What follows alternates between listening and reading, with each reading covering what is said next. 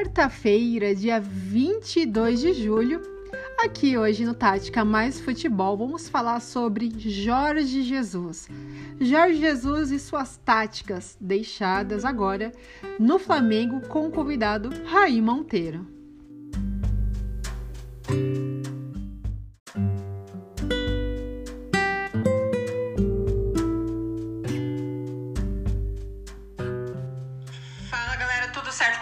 Hoje aqui no Tática Mais Futebol. Temos entrevistado da semana e é um grande entrevistado, analista de desempenho também, taticamente falando. Já digo até aqui o nome do canal dele. Ele tem um canal, um site, tem um trabalho muito bacana. Eu vou deixar ele se apresentar para vocês. Seja bem-vindo, Raí. Fala, Juliane. Fala, pessoal. Tudo bem? Grande prazer estar aqui com vocês, batendo papo sobre futebol, que é aquilo que a gente gosta de fazer. É, tô lá no Taticamente, a, criei né, Taticamente, a página vai fazer 10 anos no ano que vem. Projeto, né, primeiro no, no Twitter, depois no Facebook. O site veio um pouquinho depois. E teve aí altos e baixos, como qualquer projeto, como qualquer trabalho. Teve, tempo, teve um período que eu parei, fiquei sem, sem escrever, sem ver jogos mais por esse lado, mas acho que de uns tempos para cá, uns talvez quatro, cinco anos para cá, o projeto está um pouco mais consolidado, cresceu bastante. Hoje tem uma, uma audiência bacana, tem bastante gente se interessando pelo assunto e é aquilo que eu gosto de fazer. Então, me sinto honrado de ter sido convidado para bater esse papo sobre futebol, que é aquilo que a gente gosta de, de fazer. Perfeito. É isso aí, galera. Então vocês já ficam a deixa aí. Quem não conhece, taticamente falando, então vão lá depois no site porque tem muitas análises aprofundadas, não só no futebol brasileiro, mas também com o futebol no todo, europeu também. Bom, Raí, hoje nesse convite aqui contigo para falar um pouquinho sobre Jorge Jesus e Flamengo, a tática, né? A tática do Mister aí hoje implantada no time do Flamengo. Bom, a gente sabe que ele chegou aí no ano passado, lá no Flamengo pegando o trabalho do Abel, que não foi muito feliz, com uma outra ideologia de trabalho também. É, e dentro de seis meses ele conseguiu implantar um futebol muito vistoso, lógico, chegou também material humano qualificado para ele, com jogadores com rodagem na Europa, acho que isso também contribui muito dentro de campo, e ele conseguiu formar hoje esse Flamengo aí com uma tática dos campeões. É, na sua visão hoje, você acha que o Jorge Jesus, é, dentro de seis meses, ele faria esse belo trabalho com pouco material humano, não o que ele tem hoje em mãos? É difícil falar, é difícil falar se ele faria o mesmo trabalho ou mais em outra equipe, porque o contexto do Flamengo ele é muito diferente né, dos outros times do futebol brasileiro. Acho que ele é muito único. assim. O Flamengo fez contratações muito certeiras na última temporada. Né? O Gabigol, o Bruno Henrique, é, Rafinha e, e, e, Felipe Luiz, a própria chegada do Rodrigo Caio na defesa, que é, chegou sob, sob olhares um pouco desconfiados, mas depois mostrou o grande jogador que ele sempre foi. E aí que o, o problema dele no São Paulo talvez era outro. Os dois laterais, como eu já citei, nem precisam de tantas apresentações assim.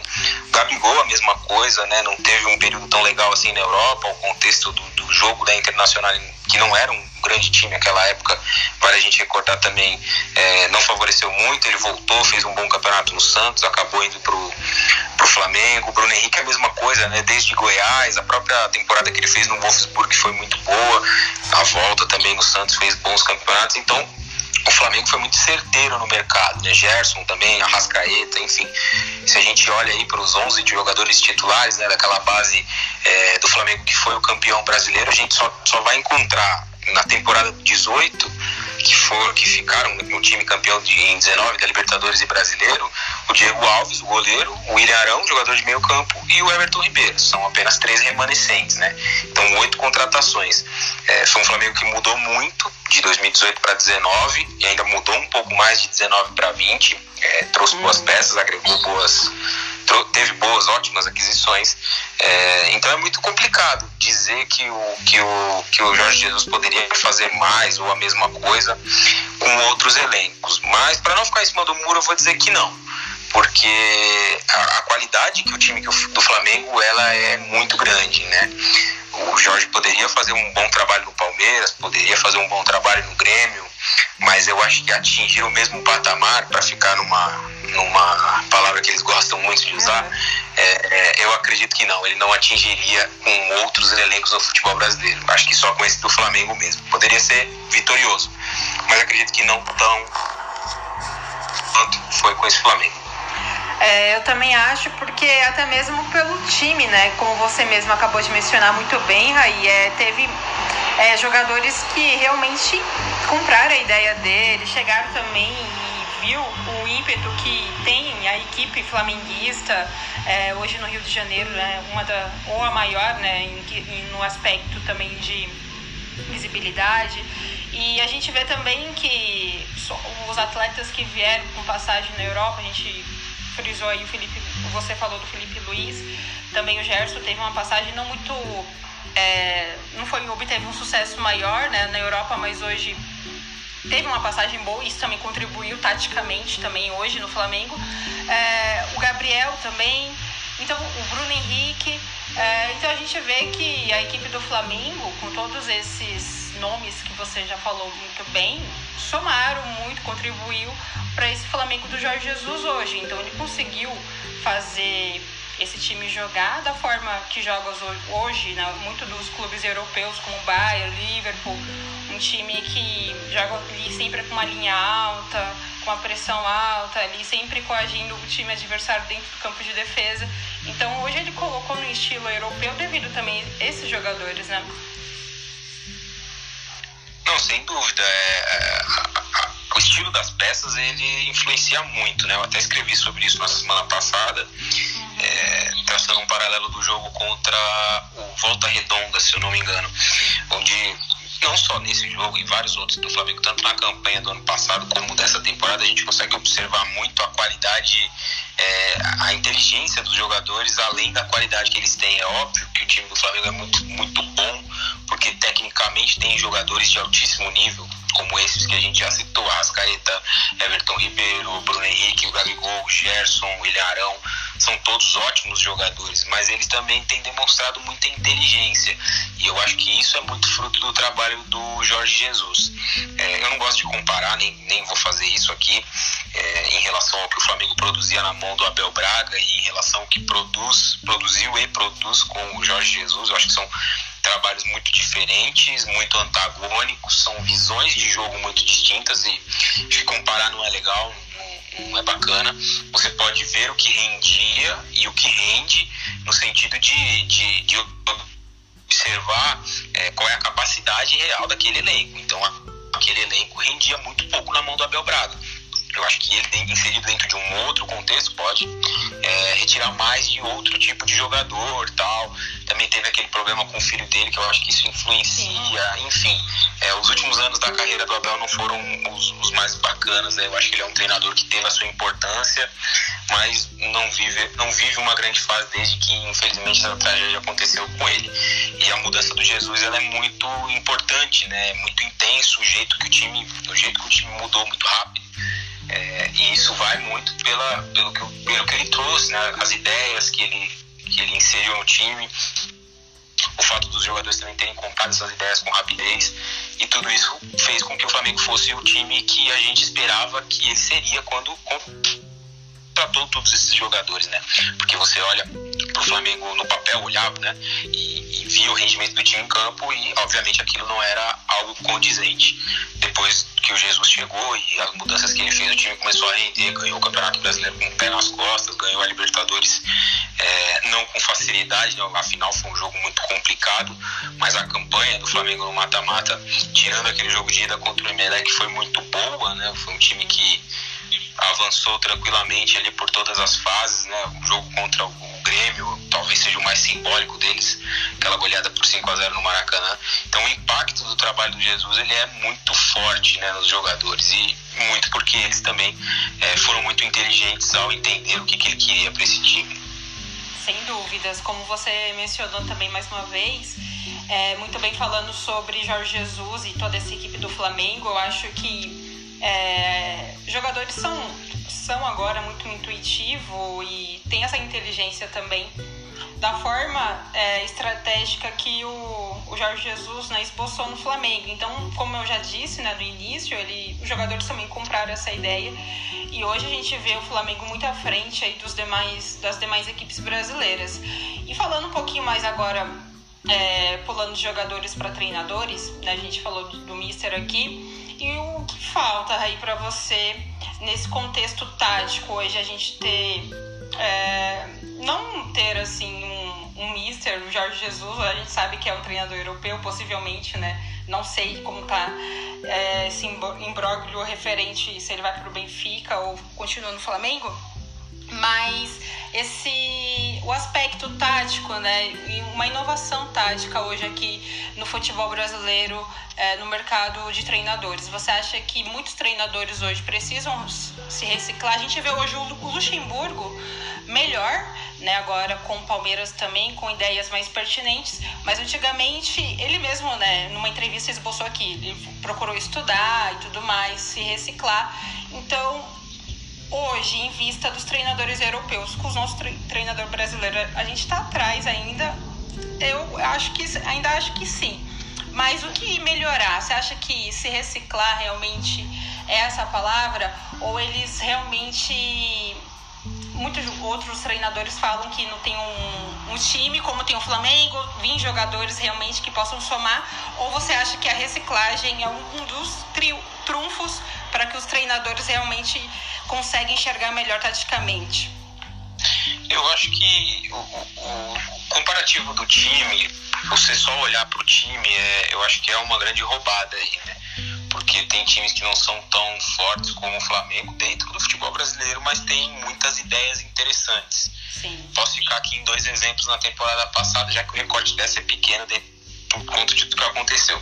Fortaleza do Rogério Ceni e o Atlético Paranaense do Thiago Nunes. Eu acho que são dois recortes de times que mostraram ideias bem interessantes e promissoras, tal, fizeram boas temporadas. O Fortaleza é, dominante lá no Nordeste, né? Ganhou o campeonato estadual, ganhou a Copa do Nordeste, o, o Atlético Paranaense campeão da Copa do Brasil, algo que pouquíssimas pessoas apostavam em torno de uma ótima campanha no Campeonato Brasileiro, mesmo com uma clara desmobilização, porque já tinha ali a vaga na Libertadores e sabia que não seria o campeão, então pro Atlético tanto fazia ali, é, embora tivesse uma questão financeira, terminar em sétimo, oitavo ou terminar no quinto lugar, como aconteceu.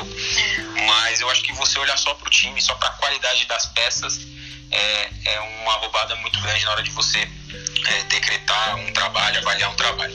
Eu acho que a melhora dos treinadores brasileiros é fazer com que eles é, o, o, jogo seja mais esteja mais alinhado com o que a gente vê de melhor por aí passa pelo conhecimento.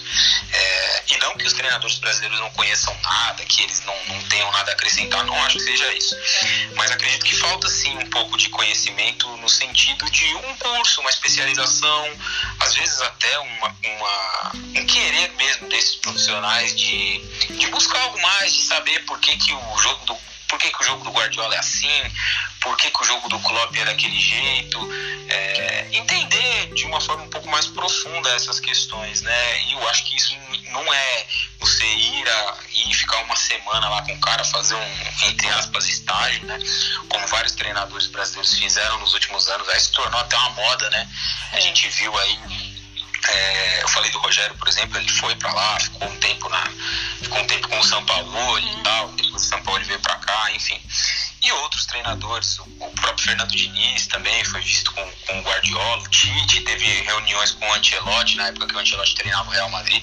Eu acho que não é isso, né? Você pode ir para lá, é óbvio, passar lá um, um período, uma semana, duas, é, 15 dias, para observar como funciona um treinamento, para observar como funciona uma, uma dinâmica com o grupo, como que é, é, é, como é que é o trato desses treinadores com seus jogadores, é óbvio, isso aí vai te trazer alguma experiência, mas acho que isso não vai ser algo que vai ser aí um ponto de mudança para os nossos treinadores. Então passa por ter um, um curso legal, que não é esse que a CBF faz hoje, esse negócio meio de qualquer forma, né? No final do ano, lá uns vão, outros não, uns ficam na praia, os que têm mais de 60 anos já ganham o diploma. Eu acho que não pode ser assim. Uhum. Tem que haver, de fato, uma especialização, tem que haver uma base teórica, tem que haver uma base prática. E aí, depois disso, cada treinador vai desenvolver é, aquilo que, que, ele vai, que ele vai querer. Mas acho que além disso, além de ter essa base teórica, essa base prática, trabalho, você precisa ter, ter o querer desses caras, né? Você precisa que o Renato Gaúcho queira ir até o curso e, e, e ache esse esse novo esse, esse novo conhecimento um negócio interessante para ele algo que possa agregar algo para a carreira dele o cara tem que querer. Não adianta eu ter à minha disposição o melhor curso de, de jornalismo do mundo os melhores professores e se eu não quiser ir até lá e obter esse conhecimento não vai me servir de nada ter isso à minha disposição. Então acho que passa por esse, se fosse para definir, né, eu acho que fica um pouco metade metade. Acho que precisa ter de fato uma, uma base. Acho que a CBF poderia investir nisso, como outros países fazem. A Argentina aqui do lado, por exemplo, um país muito menor que o nosso, mas que tem um investimento muito mais é, muito mais legal aí nessa área, né? As pessoas é. procuram mesmo esses cursos, tá? Os treinadores eles procuram, procuram uma especialização mas também precisa ter essa vontade dos treinadores, eles também precisam querer, querer aprender, querer trocar ideias entre eles. É, acho que isso aí é fundamental, não, e não, é, não só para os treinadores de futebol, não. Acredito que em qualquer profissão é o, o conhecimento, né, novas, novas, novos aprendizados e, e trocas de ideias são sempre importantes. Ah, sem dúvidas. É isso que a gente está fazendo aqui também no podcast, né? Então é. Sim eu acho que isso em qualquer profissão, realmente, eu acho que a pessoa tem que querer, o treinador tem que querer, o jogador tem que querer. Então é, é uma busca de autoconhecimento. Então não adianta você fazer somente porque o clube está mandando, porque você está recebendo por aquilo. Você tem que ter, né? Você tem que gostar, você ama aquela a sua profissão e você quer aprender. Não é somente por um valor que você vai receber no final do mês, mas que você vai aplicar e fazer aquilo com gosto. E a gente vê isso muito bem é, com os treinadores lá fora e aqui também, né? Como você já falou muito bem, o Rogério Ceni tá fazendo um trabalho muito legal no Fortaleza. O Thiago Nunes fez um trabalho brilhante lá no Atlético Paranaense. O Odair Herman também no Internacional e hoje agora está aplicando no Fluminense. Então são é, treinadores, o Luxemburgo, né? Que é um dos treinadores da velha guarda, a gente pode dizer, que procurou também se reciclar, estudar então eu acho que vai muito a conta do ego também de alguns treinadores às vezes né, não quer dar o passo para trás, não quer retroceder e acha que o conhecimento dele já é de bom tamanho e ah, acaba. Ah, isso aí tem muito, né? Isso é o que mais tem. O, o treinador que acredita que só o que ele viveu, o que ele tem de bagagem basta. Né? Isso aí é muito perigoso para qualquer profissão. Demais. E o futebol é uma constante evolução, né? Então é, ele vai ficar ultrapassado. Então vai e aí vem outros treinadores, como a gente já acabou de citar aí agora, que são é, Thiago Nunes, a gente pode dizer que são promissores, são novos, é, o, o Rogério Ceni, o Odair, e estão fazendo um belo trabalho e pode ir para a Europa e tudo mais. Isso pode acontecer consequentemente. Então, aí é como a gente acabou de falar dos treinadores também, vamos falar um pouquinho mais agora dentro das quatro linhas. A gente também já falou dos jogadores dentro, né? A gente sabe que tem ali o Felipe Luiz, que é um lateral esquerdo, seleção brasileira, não faz só um, um papel de só lateral, apoiar, é, contra-atacar, mas também sabe fazer muito, jogar por, por, é, por dentro, né? Fazendo aquele papel de um lateral com mobilidade é, hoje a gente vê isso muito como a gente está falando aqui no Flamengo, a gente vê também, a gente viu isso lá com o Thiago Nunes também, o Lodge, né, que foi para Atlético, o Atlético de Madrid. Hoje, para mim, ele faz aquela trans, transição ofensiva do Atlético de Madrid muito bem, porque ele é apoiador, mas também trabalha muito por dentro, assim como o Felipe Luiz está fazendo. É, você acha que esses tipos de táticas hoje, como assim, não o jogador só ser lateral, né, um mecanismo tático, só ser lateral, apoiar como a gente via isso muito nos anos 90, porque na evolução do futebol, a gente vê que, como a gente acabou de mencionar, é constante.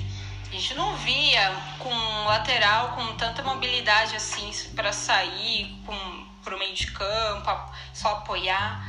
É, só fazia aquelas. Os, os as coberturas para os atacantes. Como você vê hoje essa questão do de jogadores, né? Que fazem esse papel além, ter ali um, um polivalente praticamente, não fazer somente o papel de lateral, mas ter uma fluidez a mais também dentro das quatro linhas, fazer uma outra posição.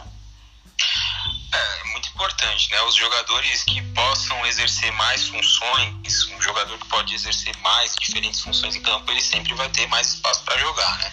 O Felipe Luiz é um, um bom exemplo, talvez seja o, o, melhor aí que a gente tem no Brasil hoje, de um lateral que, que é forte no apoio, desmentindo né, muito daquele. É. Porque às vezes a gente cria muitos rótulos né, em cima de jogadores é, só por uma característica dos, dos, times que eles jogam. E é. os jogadores não são só a característica dos times que eles jogam. Então, o Felipe Luiz eu acho que ilustra bem isso. Né? No, no, no Atlético de Madrid, como todo mundo sabe, o Simeone é um treinador que arma muito bem os seus times no ponto de vista de organização defensiva, né?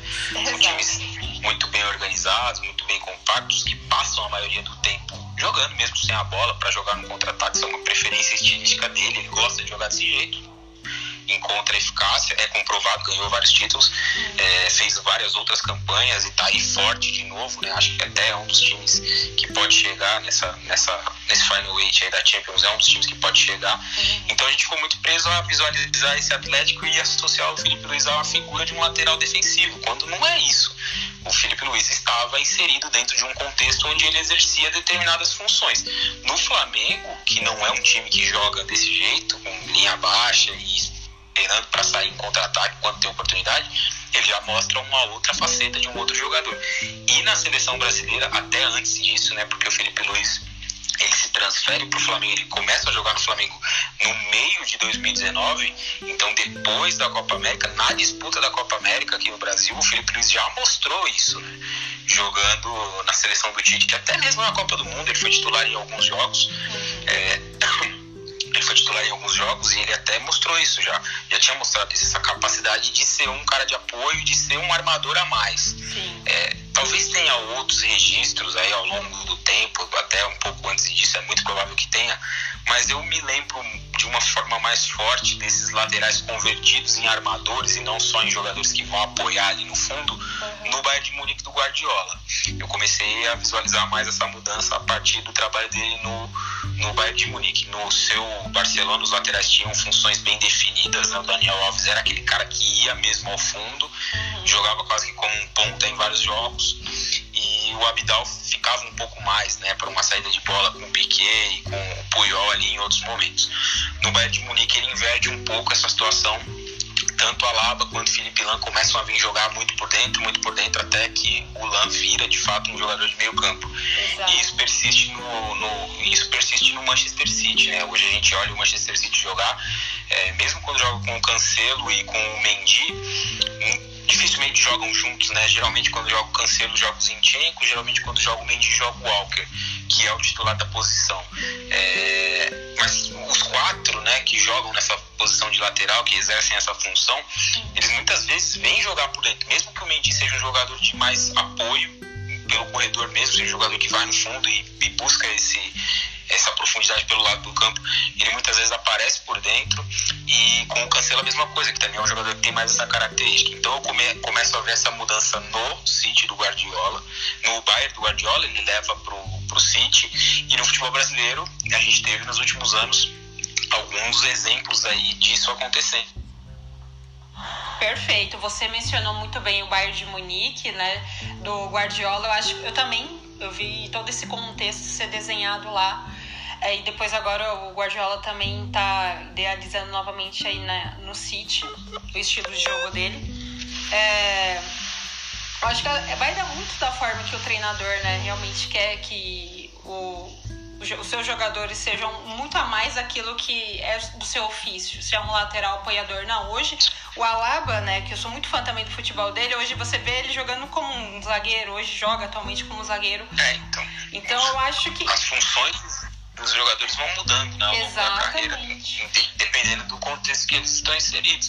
A gente viu no próprio Santos, né, do, do Cuca e do Sampaoli, laterais jogando por dentro, com, com, com com o Cuca, não, desculpa, com o Dorival. O Dorival é, Vitor Ferraz, o Vitor Ferraz jogando por dentro, né? O, com o próprio São Paulo e o Jorge jogando por dentro em vários momentos. Então varia muito do contexto, né? De que contexto ele está inserido, de como o treinador vai reaproveitá-lo. É. Mas acho que os laterais que podem exercer mais de uma função, eles têm sempre mais espaço. Ah, sem dúvidas. E hoje a gente sabe que muito dos meias, campistas, primeiro volante é, tinham mais renome, né?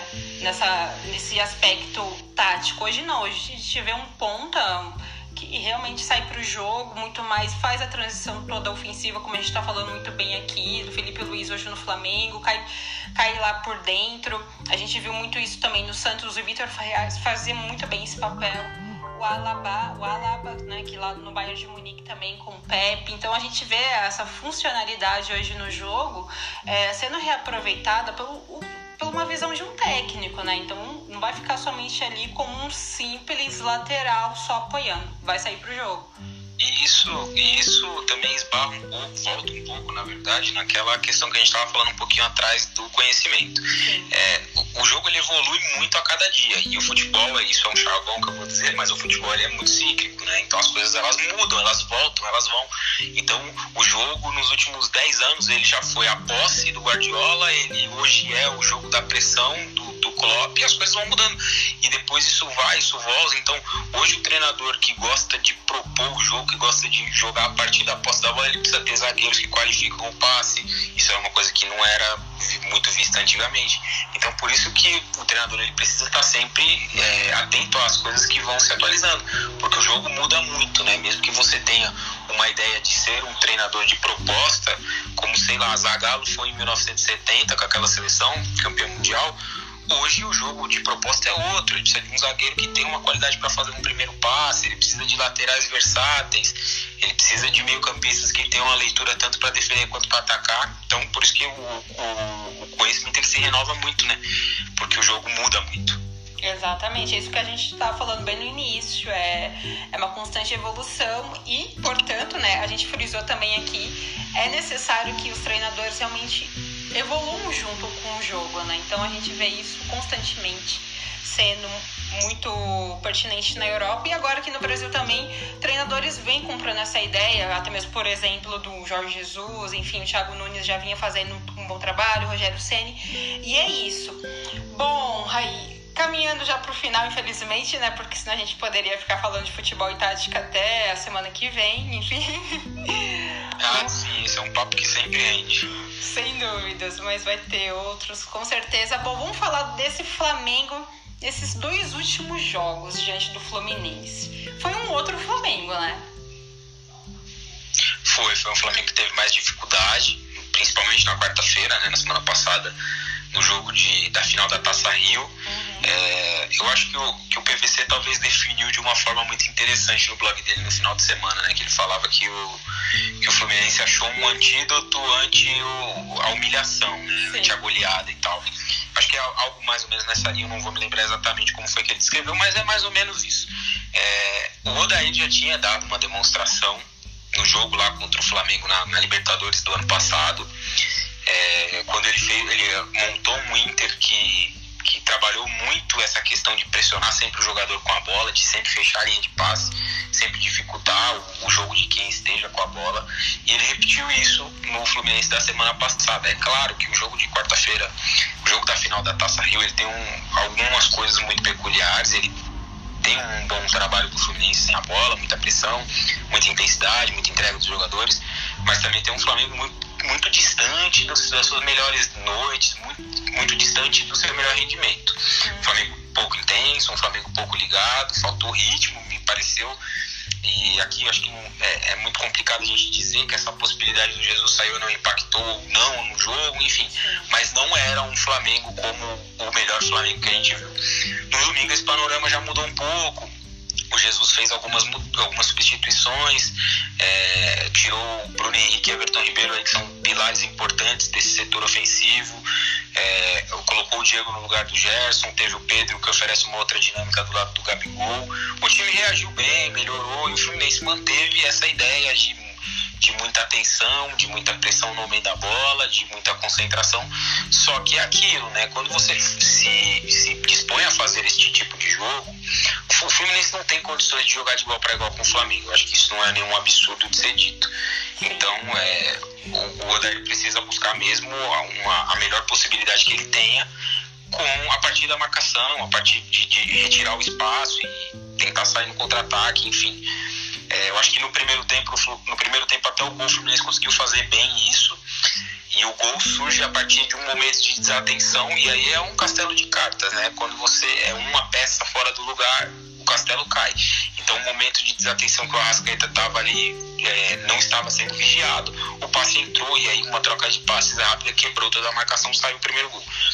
É, o Fluminense evoluiu bastante no segundo tempo e aí saindo um pouco mais, né? Se abrindo até um pouco mais em alguns momentos. O Jesus até falou que o, que o Flamengo que o Fluminense jogou para tentar vencer e ele tinha criticado a postura do, do Fluminense na quarta-feira.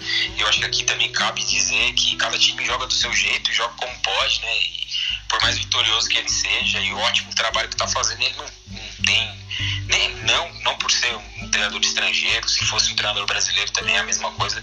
Ele não pode querer que os times joguem, o adversário do, jogue do jeito que ele quer. Ele tem que enfrentar o adversário do jeito que o adversário se propõe jogar, seja se abrindo mais ou menos.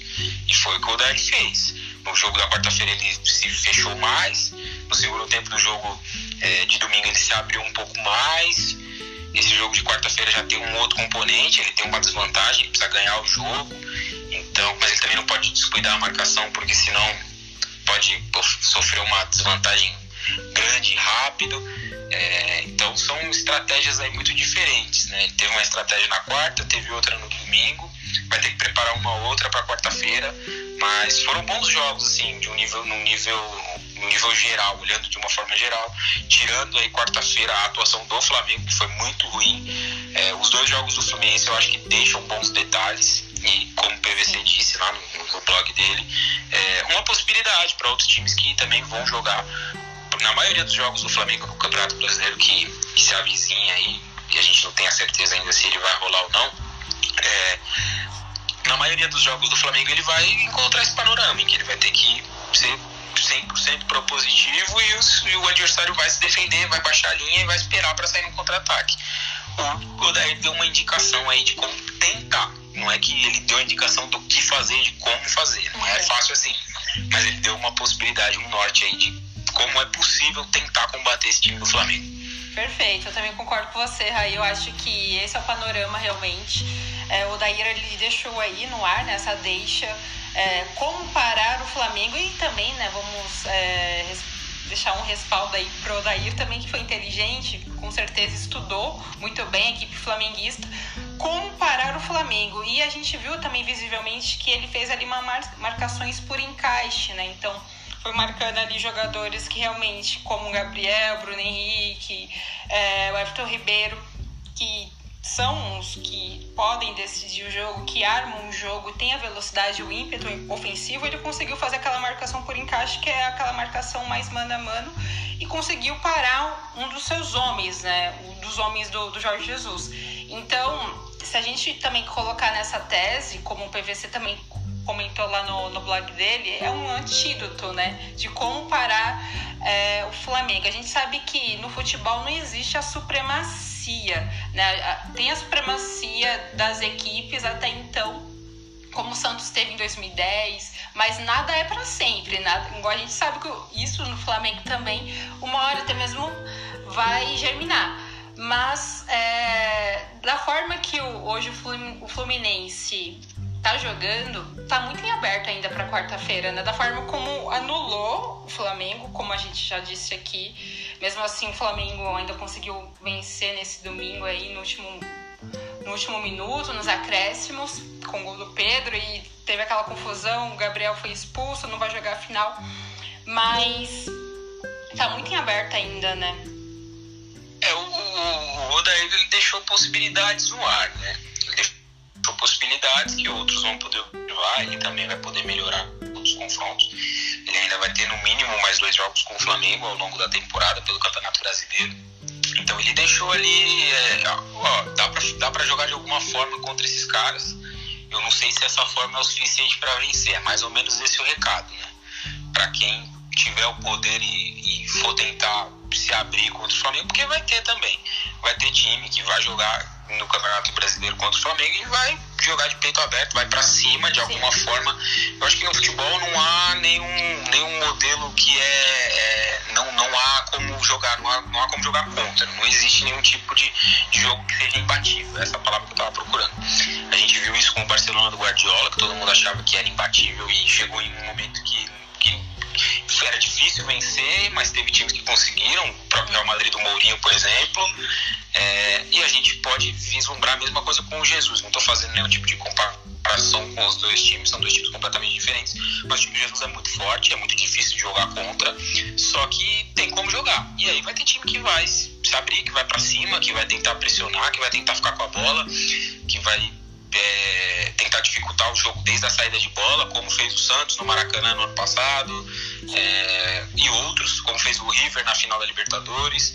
E vai ter time que vai baixar a linha, que vai encaixar a marcação, que vai deixar o Gerson e, e Arão mais confortáveis num, num espaço mais longe do gol, como fez o Fluminense.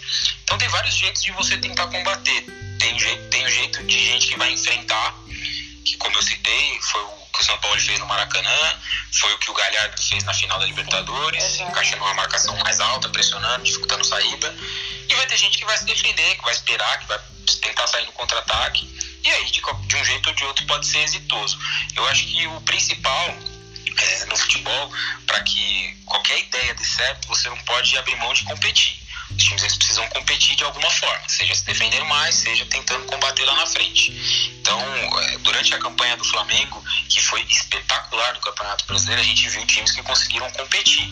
É, o, o Bahia do Roger conseguiu competir na Fonte Nova, ganhou por 3 a 0 é, o Fortaleza do Rogério lá no Castelão conseguiu competir, ganhava o jogo até 40 minutos no segundo tempo, hum. tomou empate a virada rapidamente. É, o próprio São Paulo do Diniz foi no Maracanã, ali em Frangalhos, três dias depois que, é. que o que o Cuca tinha sido demitido. É, não dá nem para colocar nada na conta do treinador naquela noite, mas foi um time que competiu. Então você precisa que os times é, tenham essa competição. Se o time competir tiver a organização, uma ideia por trás disso, tem totais condições de jogar e conseguir, quem sabe, uma vitória, quem sabe, um resultado positivo. Acho que para essa final de, de Taça Rio, não. De Taça Rio, não, desculpa, de Campeonato Carioca, não. Né? O Flamengo já tem uma vantagem, pode empatar o jogo. Sim. Acredito que o Fluminense também não vai ter força para bater, para tentar jogar um, um, jogo de frente a frente com o Flamengo. Se fosse uma decisão zerada, como foi a da Taça Rio lá atrás, na semana passada, qualquer resultado qualquer empate poderia dar um pênalti, é, qualquer é, a vitória do Fluminense ele poderia ser o campeão. É, seria um outro contexto, mas com uma vantagem do Flamengo, mesmo que mínima, é, acredito que o time do Daí tem um pouco menos de possibilidades. Mas é futebol, tudo pode acontecer, não dá pra gente duvidar de nada. É, realmente, é, eu também acho que ainda, até se fosse a Taça Rio, conforme ele estava zerado, vencesse, seria campeão, o Fluminense conseguiu esse feito agora com o Campeonato Carioca, eu acho que fica um pouco difícil, até mesmo porque é, o Flamengo né, tá aí em, em vantagem no empate, enfim, mesmo sem o Gabriel, acho que fica difícil, mas o Odair Helmo, como a gente falou aqui, já deu seu recado e vai tentar esse contragolpe aí diante da equipe do Jorge Jesus. E você mencionou também muito bem o futebol. É uma questão de surpresas, tudo pode acontecer, mas hoje o Flamengo tem essa vantagem até mesmo do futebol dentro das quatro linhas, é a forma que joga, o repertório que tem e também material humano que é muito qualificado, não desmerecendo o Fluminense ou outra, outra equipe, mas também é, os jogadores eficientes fazem a diferença, né? Que tem ali renomados, enfim, o Rafinha, é, Gabriel, o Bruno Henrique. Então vamos ver como vai ser essa final na quarta-feira. Rainha, eu quero já te agradecer por essa baita entrevista aqui, foi muito legal mesmo. Como eu já disse, a gente poderia ficar muito horas e horas aqui, dias falando, mas com certeza já deixo convite para uma próxima.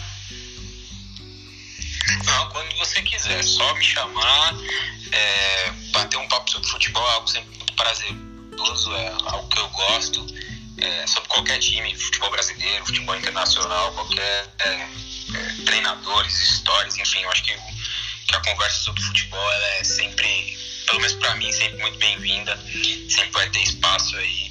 Te desejo boa sorte nos seus projetos, no seu podcast, no seu trabalho como comentarista também. E que você, obviamente, tem muito futuro por tudo que eu vejo aí nas redes sociais, acompanho bastante. Foi um prazer estar aqui. Um abraço para todos que, todos que nos ouviram até aqui. Eu que agradeço, Raí, agradeço mesmo de coração. Você também já está convocado para as próximas gravações, enfim, bate-papo de futebol, com certeza eu também sou uma apaixonada e declarada, e como todos vocês já sabem. E aqui no Tático Mais Futebol, as portas sempre vão estar abertas nas outras redes sociais. Quero aproveitar também para você deixar aqui as suas redes sociais para a galera curtir o seu trabalho. Bom, no meu. tanto no Instagram quanto no, no Twitter é o, o arroba underline Raí Monteiro, R-A-I Monteiro, é o Twitter mais. a ferramenta mais profissional, de faço mais, traba, faço mais de uma forma mais profissional. Instagram a gente posta um monte de bobagem lá, enfim, mas se quiser seguir também tá convidado.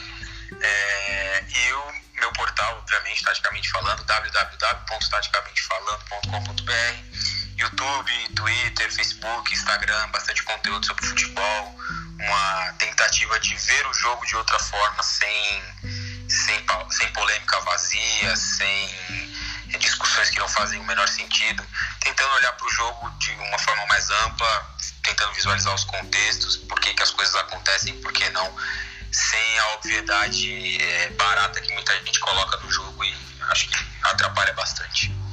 Perfeito, Raí. Então tá aí, galera. Então segue lá, acompanha o belo trabalho que ele faz. E quero te agradecer mais uma vez. Estamos juntos nessa luta, nessa empreitada, no trabalho que a gente gosta, confia e acredita. E até a próxima. É isso aí, vamos seguir alimentando essa nossa visão de jogo. Um grande abraço a todos, valeu. Obrigada, Raí. Então, esse foi o entrevistado dessa quarta-feira aqui no Tática Mais Futebol.